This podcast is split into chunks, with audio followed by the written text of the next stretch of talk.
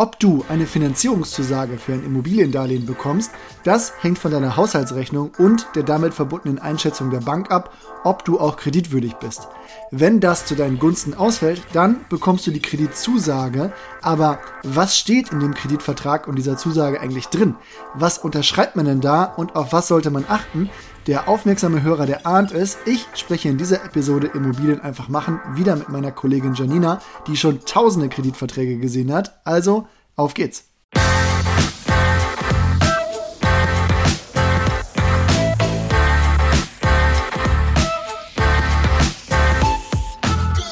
So, Janina, jetzt habe ich die Zusage vom Verkäufer für die Immobilie bekommen und auch die Bank hat den Daumen gehoben.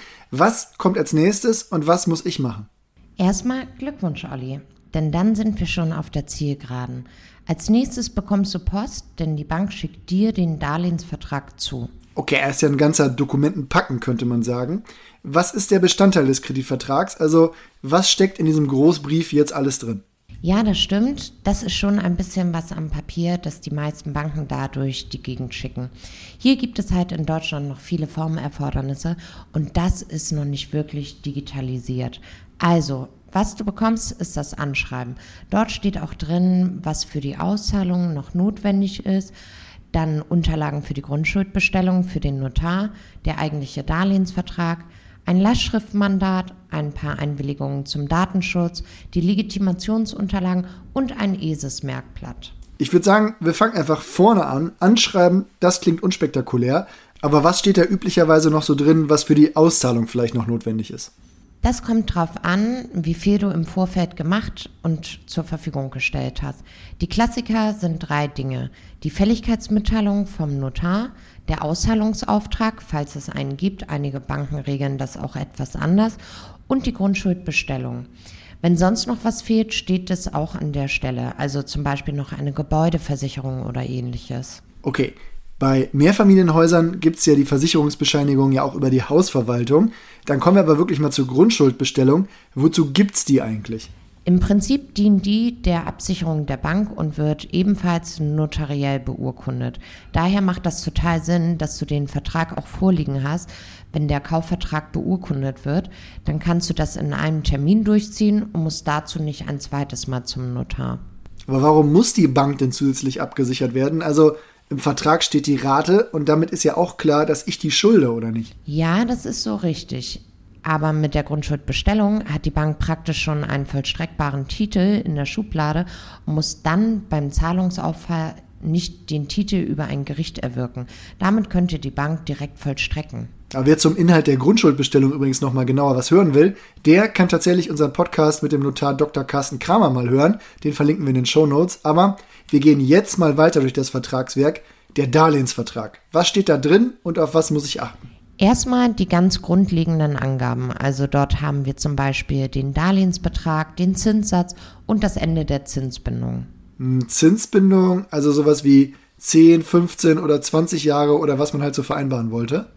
Ja, genau. So lange werden die Zinsen halt festgeschrieben. Also zum Beispiel 2,9 Prozent. Und wenn wir schon dabei sind, dort steht auch drin, was nach der Zinsbindungsfrist passiert, wenn nichts anderes vereinbart ist. Gibt es da denn so einen Standard, was dann passiert? Ja, da wird schon mal festgehalten, dass ein veränderlicher Sollzinssatz danach gilt, aber das ist quasi Makulatur. Normalerweise gibt es eine Prolongation oder einen Wechsel der Bank. Bei der Anschlussfinanzierung helfen wir natürlich gerne, den veränderlichen Sollzinssatz weiterlaufen zu lassen, ist da quasi nie die Lösung, die man nehmen sollte. Ja, na gut, aber von der Anschlussfinanzierung, da sind wir beim Abschluss des Vertrages ja auch noch weit entfernt. Wie geht es denn dann weiter? Neben dem Nominalzins haben wir dann auch den Effektivzins. Super, meine Gelegenheit zu fragen, warum der sich eigentlich unterscheidet. Das erkläre ich dir gerne. Der Sollzinssatz ist der, über den du deine monatliche Rate berechnest. Der effektive Zinssatz hat alle Kosten enthalten. Das ist leider nicht mehr so transparent wie früher, denn jede Bank packt andere Kosten mit rein, wie den Zinseszinseffekt und Wohngebäudeversicherungen sowie zum Beispiel die Grundschuldkosten. Okay, aber wenn wir jetzt schon beim Zins sind, dann steht da logischerweise auch die Kreditrate, oder? Die wird monatlich und jährlich ausgegeben und aus der Basis wird dann auch mal ausgegeben, wie lange die Gesamtlaufzeit bis zur Rückzahlung des Darlehens auf Basis dieser Konditionen wäre. Kann man das eigentlich so pauschal sagen? Also gefühlt geht es ja oft so in Richtung 30 Jahre. Ich kenne ja aber auch Fälle wie zum Beispiel meinen Bruder. Ich glaube, der ist nach 17 Jahren durch. Wovon hängt das so ab? Ja, das kommt halt immer drauf an, was du als Tilgung und insgesamt als Annuität hast. Dann haben wir noch das Thema Sicherheiten und eventuell auch besondere Bedingungen drin und dann Angaben zur Vorfälligkeitsentschädigung. Also eine Regelung, was passiert, wenn ich das Darlehen vor Ablauf der Zinsbindungsfrist oder Vertragslaufzeit zurückzahlen muss, weil ich zum Beispiel das Objekt verkaufe. Ja, da steht dann quasi drin, wie die Vorfälligkeitsentschädigung berechnet werden würde und natürlich auch Standardregelungen zur Kündigung des Vertrages. Das war es dann aber auch eigentlich schon. Da gibt es dann noch angeheftet die allgemeinen Geschäftsbedingungen der Bank. Ja, na gut, das lassen wir jetzt mal außen vor.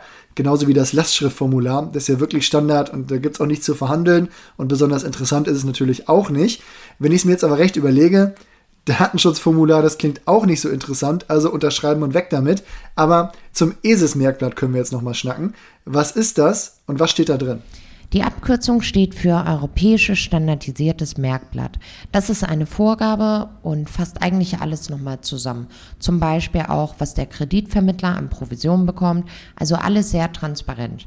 Dazu dann nochmal die Merkmale des Kredits, also Kreditbetrag, Laufzeit, Zinssatz und so weiter. Alles, was wir schon besprochen haben, nur in komprimierterer Form. Interessant ist da dann auch nochmal der Tilgungsplan, der wirklich mal den kompletten Monats- und Jahresverlauf ausgibt, wie hoch der Darlehensstand in dem jeweiligen Jahr dann ist. Also wenn ich wissen will, wie hoch der Kreditbetrag 2032 oder 2040 ist, dann kann ich da mal reingucken. Genau, dann brauchst du eigentlich nur noch darauf zu warten, dass die Fälligkeitsmitteilung vom Notar kommt und das entsprechende Formular dann abzuschicken. Und dann geht es auch schon los. Sag mal, gibt es eigentlich einen Standard für dieses Fälligkeitsformular, wenn ich den eins bekomme? Also trägt man dann da einfach die Kontodaten des Verkäufers ein? Ja, in der Regel werden im Kaufvertrag diese ja festgehalten. Wenn das nicht der Fall ist, dann wollen einige Banken zur Auszahlung da aber ein Dokument vom Notar haben, wenn es soweit ist. Das gilt dann übrigens auch, wenn die Immobilie noch nicht abgezahlt wurde vom vorherigen Eigentümer. Wenn da noch was offen ist, dann besteht die abzulösende Bank natürlich darauf, dass der Betrag auch direkt an sie gezahlt wird. Da wirst du aber vom Notar entsprechend benachrichtigt und kannst die Infos an die finanzierende Bank mit der Fälligkeitsmitteilung senden. Ich glaube, mit Fälligkeit und Kaufpreiszahlung werden wir dann auch am Ende der Besprechung der Unterlagen, glaube ich. Vielleicht als Rausschmeißer aber noch, bist du wirklich mal auf sehr ungewöhnliche Formulierungen im Kreditvertrag gestoßen oder gibt es da Banken, die das standardmäßig vielleicht etwas darlehensnehmerfreundlicher formulieren als andere oder ist das praktisch überall das gleiche?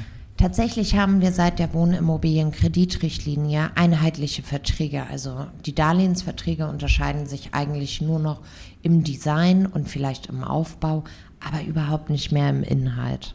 Vielen Dank für deine Insights heute, Janina. Bis bald. Was sind also unsere Urbio-Takeaways zum Thema Darlehensvertrag? Am interessantesten finde ich das ESIS-Merkblatt, denn egal wie der Vertrag sonst so gestaltet ist und wie viel Jura-Kauderwelsch da zur Maskierung einfacher Sachverhalte genutzt wird, hier steht es einfach drin und zudem gibt es ein mehr Transparenz zu sehen, was ein Vermittler oder Vermittlerin dafür eine Provision auch wirklich für bekommt. Und für diese Provision solltet ihr auch eine gute und persönliche Beratung erwarten können und schamlose Werbung in eigener Sache, die bekommt ihr natürlich bei Urbio. Wenn ihr also eine Finanzierung plant, ihr euch unsicher seid, was ihr euch leisten könnt, eine Anschlussfinanzierung ansteht oder ihr einfach mal Finanzierungsfragen loswerden wolltet, meldet euch bei Janina und ihrem Team. Dazu findet ihr alles in den Shownotes oder auf urbio.com/finanzieren. Das war's dann auch für heute. Macht's gut und wir hören uns hoffentlich schon bald wieder. Ciao.